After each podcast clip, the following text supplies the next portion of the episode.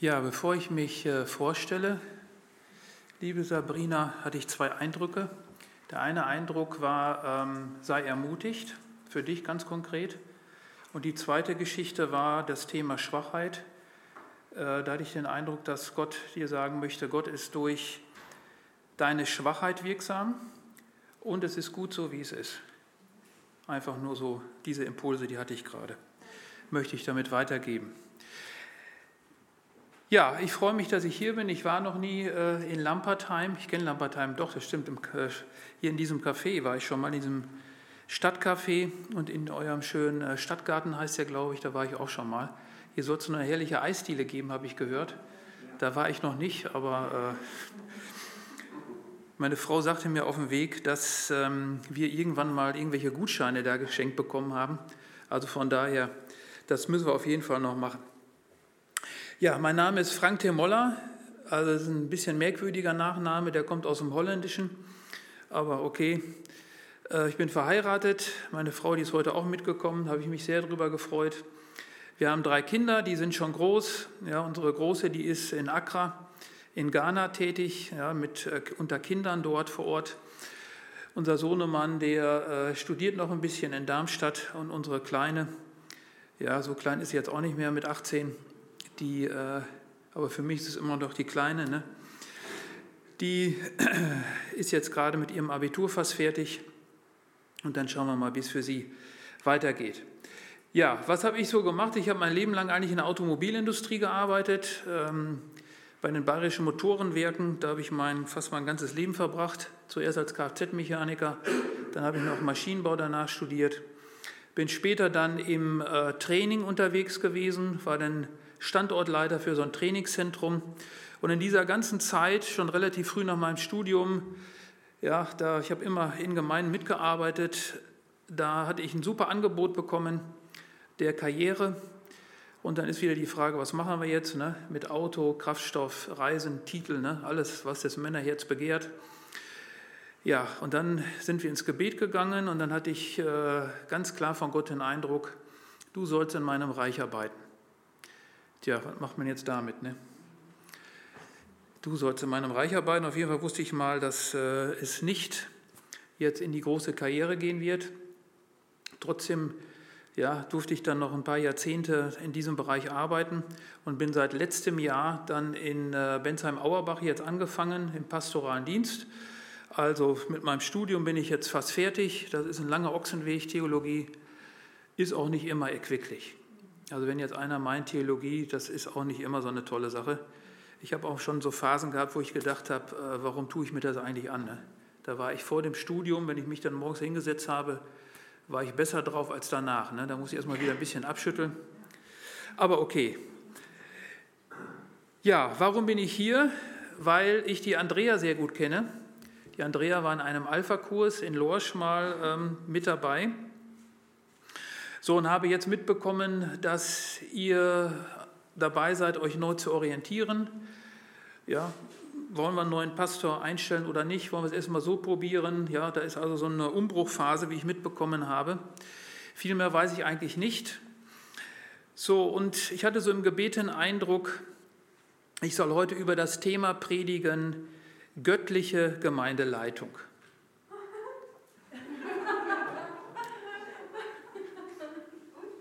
Ist das gut?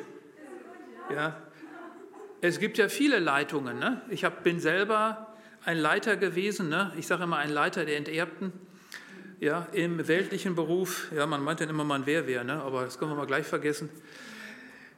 So, und dann Gemeindeleitung. Und dann gibt es auch noch eine göttliche Gemeindeleitung.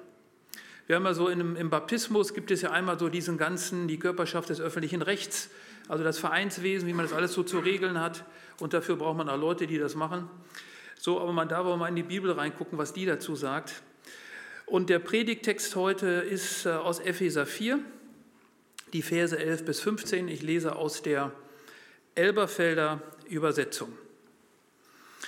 Da heißt es, und er hat die einen als Apostel gegeben und andere als Propheten, andere als Evangelisten, andere als Hirten und Lehrer zur Ausrüstung der Heiligen für das Werk des Dienstes, für die Erbauung des Leibes Christi, bis wir alle hingelangen zur Einheit des Glaubens und der Erkenntnis des Sohnes Gottes, zur vollen Mannesreife, zum Vollmaß des Wuchses der Fülle Christi.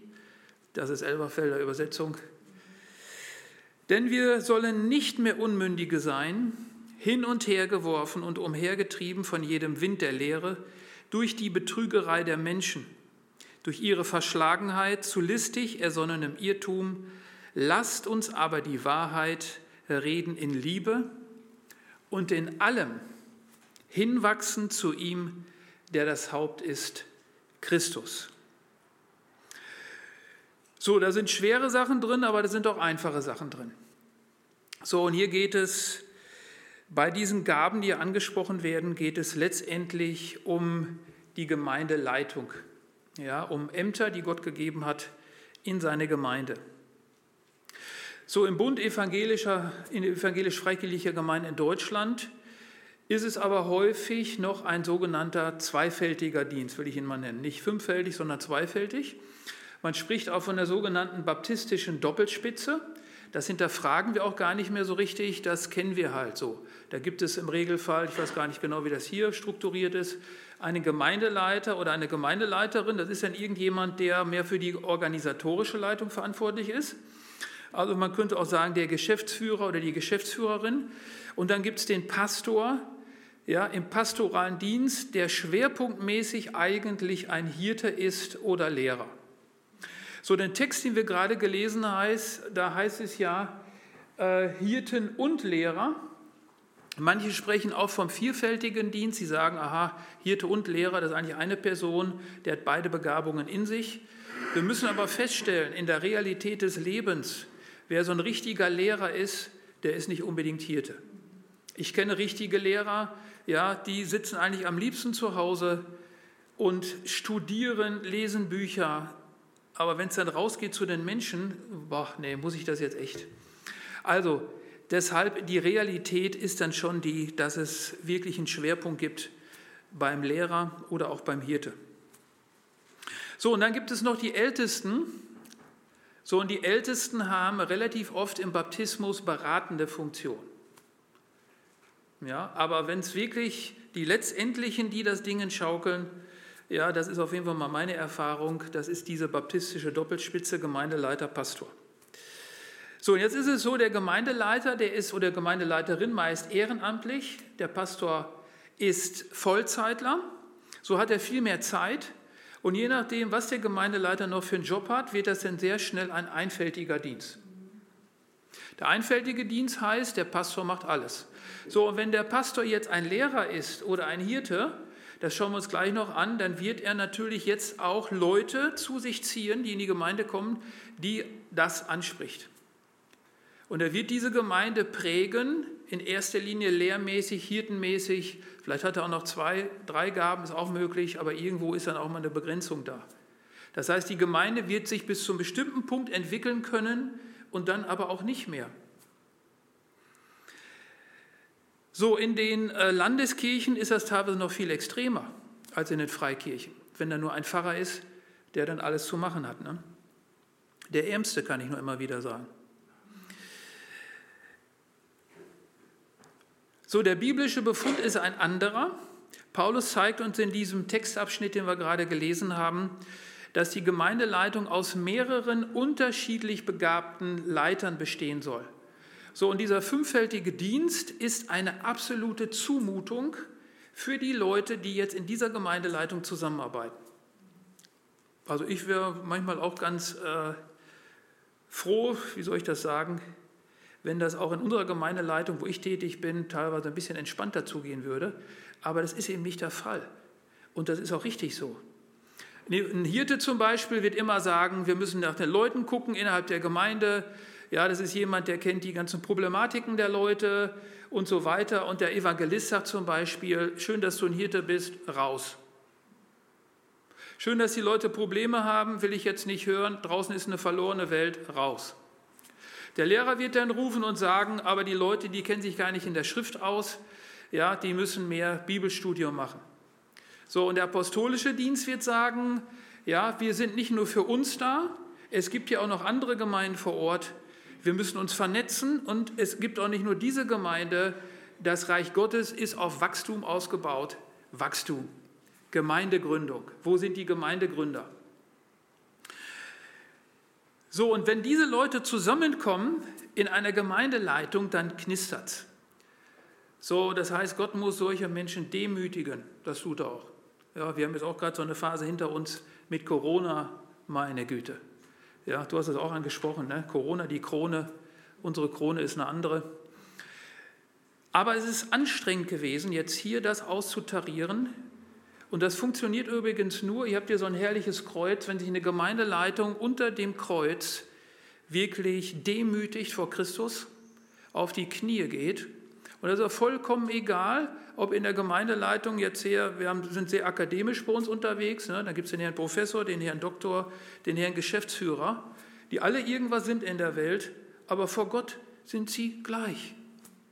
So, und weil sie gleich sind vor Gott, alle irgendwann sterben müssen, das ist so, alles zurücklassen müssen, übrigens auch ihren Titel. Ja, den Titel kann man natürlich auch schön eingravieren auf dem Grabstein, bringt auch nichts. So, das heißt, wenn man so eine Gemeindeleitung jetzt hat, die sich vor dem Kreuz niederkniet und sagt, Herr, du, sich selber demütigt, wenn man das nämlich nicht selber macht als Gemeindeleitung und Gott gnädig ist, wird er die Gemeindeleitung demütigen. Das ist immer so. So, fünffältig würde ich sagen, persönlich meine Erfahrung, obwohl es anstrengend ist, dann muss ich auch sagen, ist besser als ein- oder zweifältig. So, warum benötigt eine Gemeindeleitung mehr als nur ein oder zwei Gaben? Das Hauptthema ist Wachstum. Diese Leitungsgaben sind von Gott zu einem bestimmten Zweck gegeben. Wir lesen Epheser 4,11, da heißt es, er hat, Gott hat gegeben. Gott hat diese Gaben gegeben. Somit sind auch diese Leute, die er gegeben hat, eine göttliche Gabe. Das heißt nicht, dass sie göttlich sind in dem Sinne, also dass dass man jetzt hier keinen auf den Thron heben muss, auf keinen Fall. Aber diese Gabe, die Gott in Menschen reingibt, haben einen Zweck, er hat gegeben. So, und jetzt muss ich aufpassen, wenn einer apostolisch unterwegs ist, dass ich den nicht aus der Gemeinde treibe. Wenn einer prophetisch unterwegs ist, kommen wir gleich noch zu, müssen wir aufpassen, dass wir den nicht aus der Gemeinde treiben, der vielleicht mal einen Eindruck hat, in diese konkrete Situation die Gabe hat, hineinzusprechen. Ich habe das sehr gebraucht. Ja, ich habe einen hervorragenden Job gehabt, ich habe eine Menge Geld verdient, wenn ich das mal so sagen darf. Wieso sollte ich jetzt eigentlich in einen vollzeitlichen Dienst gehen? Wieso? Das hat mir Mühe bereitet, zumal ich ja weiß, was mich da erwartet. Ich war ja schon viele Jahre ältester vorher, ich weiß ja, was kommt. Warum sollte ich mir das eigentlich antun? Ich kann es entspannter haben. Und dann ist es wichtig, dass Leute auch da sind, die eine prophetische Gabe haben, die auch dann in konkrete Situationen hineinsprechen können. Gut, das wird von mir bestätigt oder auch nicht. Auch das sind nur Menschen. Wichtig ist, wir dürfen die Gaben Gottes nicht aus einer Gemeinde heraustreiben, wie das teilweise hin und wieder mal geschieht. So, was, um welche Gaben handelt es sich? Da gehen wir mal auf das nächste Bild einmal. Dankeschön. Das ist eine Hand, die wir hier sehen. Und wir sehen diese fünf Gaben. Da haben wir zum Beispiel den Apostel. So, die zwölf Jünger Jesu werden im Neuen Testament Apostel genannt. Sie haben aber eine Sonderstellung, sie haben Christus selber gesehen. Und trotz alledem rechnet sich Paulus selbst auch zu den Aposteln. Das kann man dann nachlesen im 1. Korintherbrief, Kapitel 15.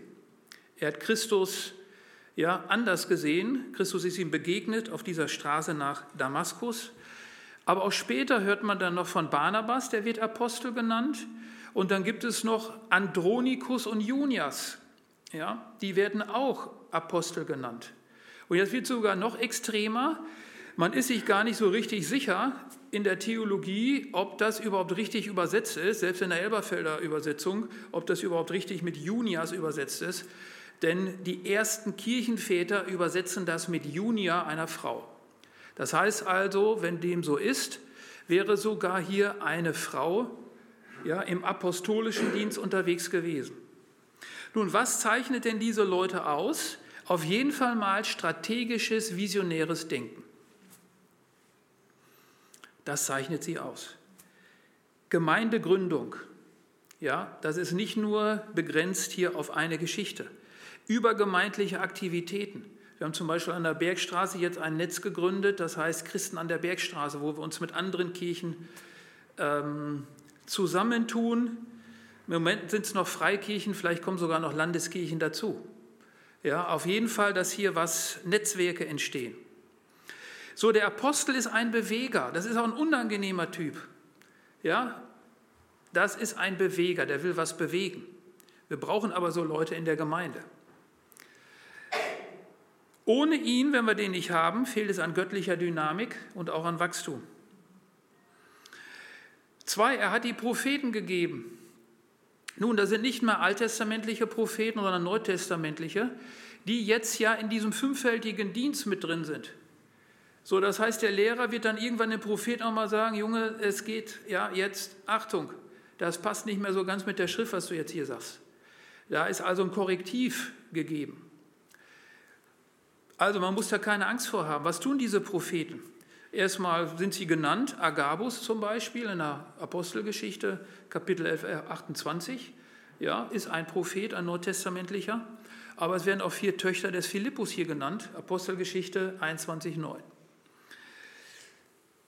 So im Regelfall sind das Leute, die das aktuelle Wort zu einem Menschen oder zu einer Gemeinde weitergeben in eine konkrete Situation. Das muss geprüft werden, natürlich. Aber manchmal ist was in Leuten drin und sie wissen nicht so richtig wie bei mir, soll ich das jetzt machen oder nicht in den vorzeitlichen Dienst. So, und da gibt es einen prophetischen Eindruck und auch meistens nicht nur einen und dann wird das bestätigt. Also ein Prophet oder eine Prophetin bestätigen sehr stark das, was sowieso schon da ist. Ja. Ist also mehr Wegbestätigung. So, sie verbringen äh, aber auch manchmal Zeit, viel Zeit mit Gott, auf Gott zu hören. Sie können Verborgenes ans Licht bringen. Auch das ist wichtig. Weil wir gucken einander ja immer nur an, Gesicht zu Gesicht. Mich interessiert das eigentlich gar nicht mehr so, wenn ich ehrlich bin. Mich interessiert, was ist eigentlich dahinter. Auch bei theologischen Fragen. Mich interessiert die Frage manchmal gar nicht. Mich interessiert eher, was ist denn dahinter? Warum stellst du diese Frage? Das ist sehr interessant oft. So, ohne diesen Dienst fehlt es genau an dem, an diesem aktuellen, konkreten und aufdeckenden Wort. Und trotzdem ist das auch nur ein Mensch. Trotzdem ist auch Prophetie wie auch Predigt, wie auch Lehre, wie auch Leitung, alles irgendwo auch ein bisschen ein Gemisch aus Mensch und Gott. So, und derjenige, der predigt, wie ich heute, der hat zuzusehen, dass er immer weniger ja, Frank wird und mehr Gott wird. Der Prophet muss gucken, dass er immer genauer hört und so weiter und so fort. Also man darf auch mal Fehler machen, das will ich damit sagen. Er hat die Evangelisten gegeben. Nun, das sind Menschen, Christen, die in erster Linie die Leute außerhalb dieser Gemeinde sehen. Ja, die ein Herz für verlorene Menschen haben. Ich habe zum Beispiel in diesem Alpha-Kurs in Lorsch, da äh, war ich mit einer älteren Dame zusammen und auch mit meiner Frau. Wir haben das so ein bisschen in die Hand genommen und haben eine Zeit lang gebetet. Das ist auf jeden Fall mal gut. So, und dann ist dieser Evangelist dazugekommen von Anfang an so, und irgendwann sagt dann ein Evangelist, jetzt ist Schluss mit Beten raus. Und ich fand das eigentlich erst so ein bisschen unverschämt. Ich habe mir gedacht, Junge, du bist ganz schön provokant hier.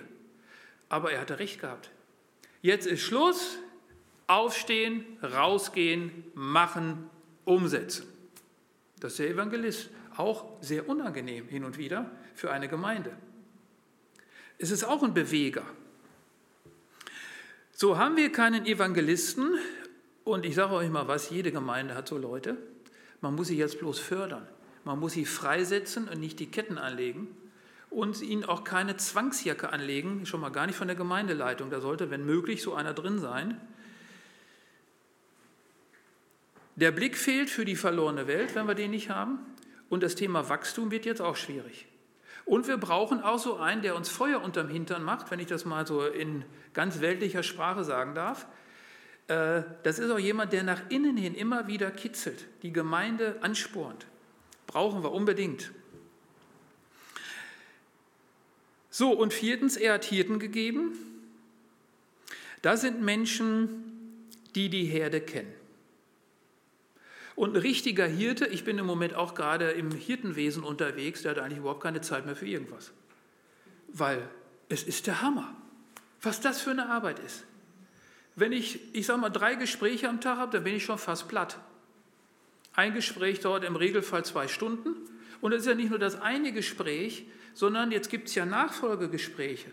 Man ist ja mit einem Gespräch nicht zu Ende.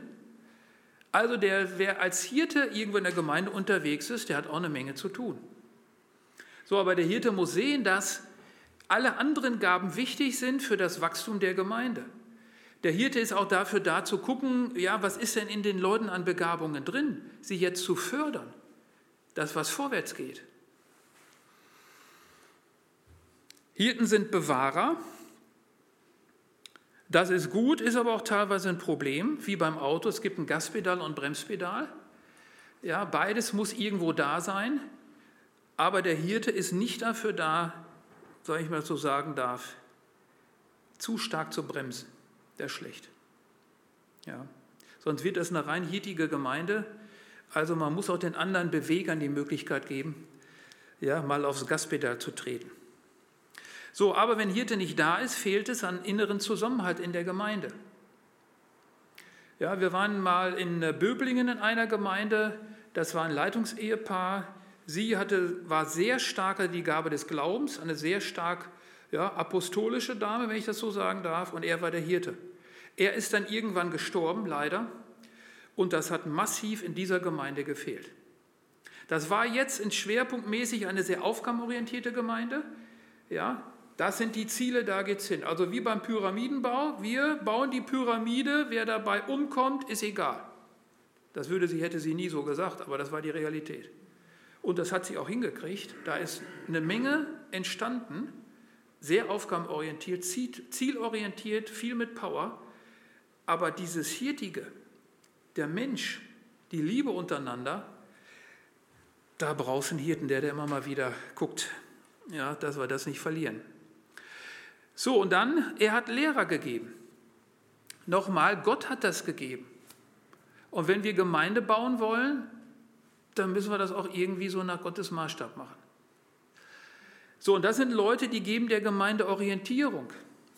Ich bin immer wieder erschrocken, auch wenn ich mit Leuten unterwegs bin, wie wenig eigentlich da ist. Wenn ich über das Thema Taufe, gut, das ist natürlich ein Thema des Baptismus, ist klar, ist nicht nur eins, aber das ist nicht mehr so, dass das für jeden klar ist. Ja? Das Neue Testament ist da relativ klar. Menschen kehren um zu Gott, ja, lassen sich taufen. Jesus hat sich auch taufen lassen, empfangen den Heiligen Geist. Wir brauchen Kraft aus der Höhe, sonst ist das sowieso nicht möglich. Also geben Orientierung, geben auch Orientierung in dieser Zeit, in der wir jetzt leben. Normalerweise ist die Theologie immer in irgendeiner Form auch ausgelegt zeitgeistlich. Auch die Theologen sind zeitgeistlich drauf. Besser ist aber, man guckt einfach mal da rein.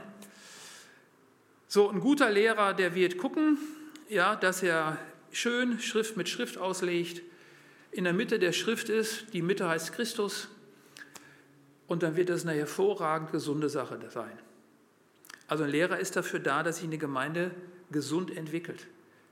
Eine Gemeinde, diese Gemeinde hier ist da, dass Menschen gesund werden, nicht krank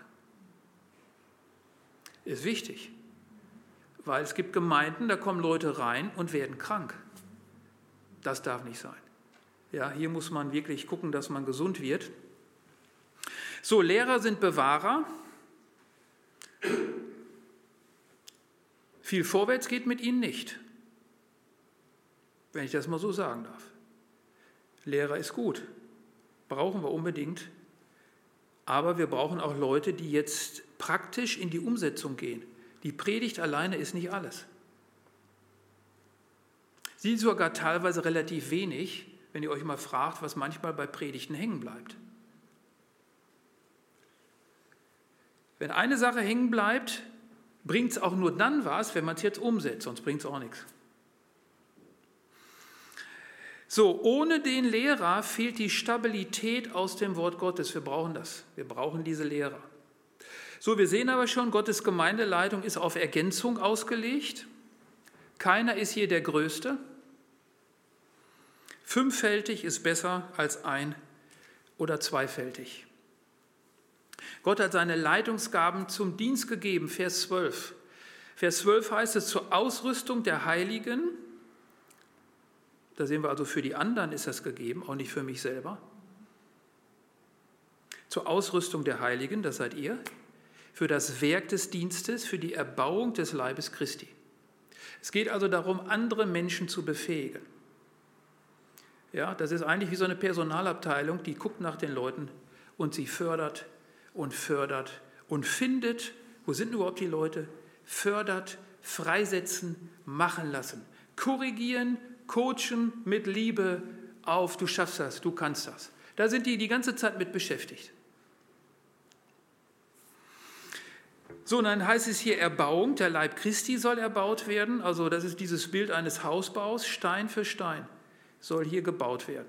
So, und das ist das nächste Übel an der Gemeindeleitung, es ist Arbeit. Gemeinde ist Arbeit. Der Arbeiter sind wenige. Es ist echt Arbeit. Und trotzdem ist es die beste Arbeit auf diesem ganzen Planeten. Das muss ich auch sagen. Und nur wenn man das angeht, wird man auch Dinge dann auch mit Gott erleben. Wie sieht dieser Dienst konkret aus? Nun ein Beispiel aus dem 2. Timotheusbrief, Kapitel 2, Vers 2, da schreibt Paulus an Timotheus, und was du von mir in Gegenwart vieler Zeugen gehört hast, das vertraue treuen Menschen an, die tüchtig sein werden, auch andere zu lehren. Also hier sehen wir dieses Prinzip der Multiplikation. Paulus hat sich in Menschen investiert und hat dann gesagt, jetzt mach. Ja, an der FTH Gießen gibt es jemand, Stephen Beck, der ist im Bereich praktische Theologie unterwegs, der unterrichtet Leute, seine Studenten, dann setzt er sie in Gemeinden ein, erstmal als Zwei-, Drittpastor, was auch immer. Ja, oder er ist dann erstmal Pastor, dann dauert das zwei, drei Jahre und dann wird das übergeben. Der investiert sich in seine Mosaikgemeinden hinein, in Menschen, die dann wieder fähig sind, tüchtig sind, andere zu lehren, anderes zu machen. So, man investiert sich in Menschen, so wird der Leib Christi erbaut.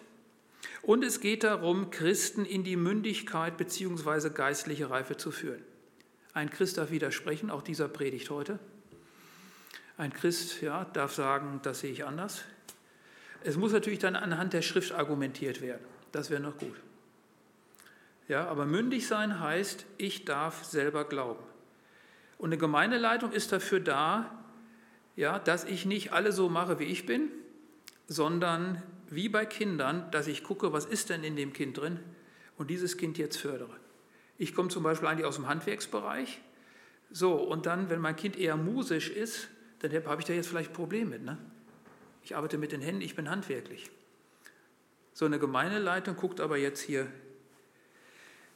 wie können wir diesen Menschen fördern, in die Reife führen.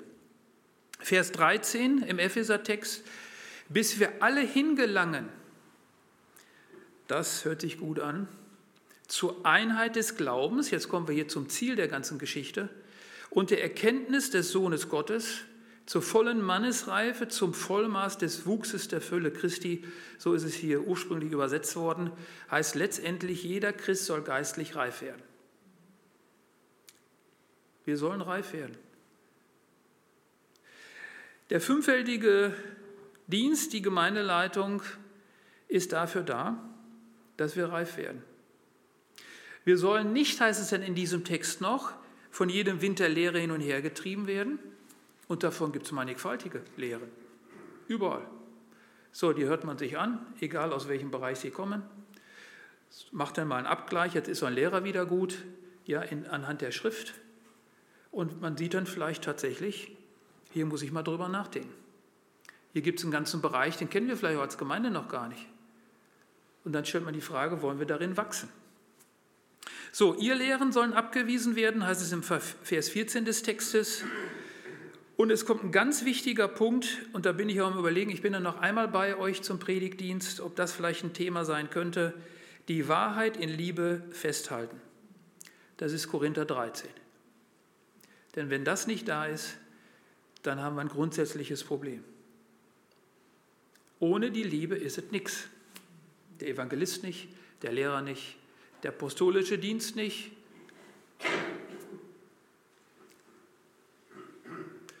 Das macht eigentlich das Christentum aus, durch und durch. Und zwar nicht unsere Liebe, sondern göttliche Liebe.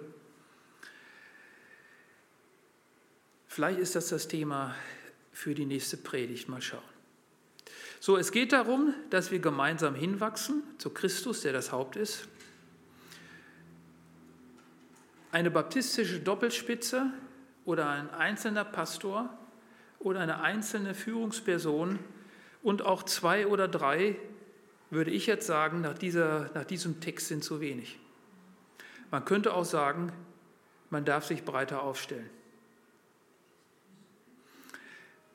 Ich komme zum Schluss. Eine Gemeindeleitung, und ich sage das deshalb, weil ihr seid ja so jetzt am Gucken, wo geht die Reise hin? Wie stellen wir uns neu auf?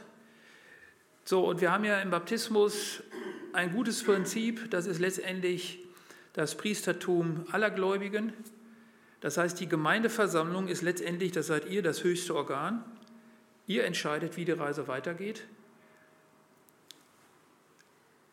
Und aus euren Reihen werden dann auch zukünftige Leute, sollten gefördert werden, sollten gefunden werden, sollten freigesetzt werden für den Dienst. Damit der Gemeinde, dieser Gemeinde hier in Lampertheim, vollumfänglich gedient werden kann, so wie Gott das möchte. Was kann eine Gemeinde tun? Wir kommen zum nächsten Bild. Der erste Vorschlag wäre von meiner Seite aus, dass man betet ja, dass Gott Menschen in dieser Gemeinde, die da sind, beruft in die Gemeindeleitung. Und beim Beten kann es passieren, dass Gott vielleicht sogar zu dir selber sagt, du bist selber dran. Du bist selber dran. Also das Gebet heißt, ich demütige mich, da sind wir wieder beim Kreuz vor Gott und sage, Herr, wir brauchen dich. Und ich sage euch mal was, das ist gar nicht so einfach. Gerade bei einer Gemeindeleitung ist das gar nicht so einfach. Gerade bei Leuten, die schon Jahrzehnte in der Gemeinde unterwegs sind, die meinen, sie wissen alles, ist das gar nicht so einfach, diesen Schritt zu gehen, in die Demut hinein auf die Knie und zu beten, Herr, keine Ahnung, hilf uns. Punkt 2, geht aktiv jetzt auf Menschen zu, in denen ihr so etwas Apostolisches, ja, dieser Unternehmer, dieses Unternehmertum, dieses Unternehmerische, das Prophetische, das Evangelistische, das Hirtige oder diese Lehrbegabung seht. Aber die Begabung allein ist nicht alles. Drei wählt Menschen, die dienen wollen. Es wird sehr schwierig werden, wenn einer da ist, der sich gerne dienen lassen möchte. Und das ist tatsächlich auch eine Problematik im fünffältigen Dienst, in jedem Leitungsdienst. Da hat man irgendwas gut gemacht und schon ist das Volk da, die Gemeinde, ja, haben sie bei Jesus auch probiert, die ihn dann irgendwie auf den Sockel heben. In manchen Gemeinden, wo das über Jahre passiert ist, wo einer auf den Sockel gehoben wird, gibt es dann irgendwann Knall. Das ist überhaupt nicht das, was sein soll. Die der Gemeinde dienen wollen, Vier, fördert diese Gaben. Besucht Weiterbildungen zu diesen Bereichen des fünffältigen Dienstes, ladet euch Leute ein, das machen wir im Moment auch immer mal wieder, ja, wo einfach Feuer auch von außen kommt in die Gemeinde. Natürlich muss alles geprüft werden. Ja, aber manchmal hilft es, wenn einer in die Gemeinde kommt, da ist ein, ja, und mal so ein bisschen Feuer, ein Streichholz mal anzündet von außen. Impulse sind auch wichtig. Fünffältig ist besser als zwei oder einfältig. Amen. Gott segne euch.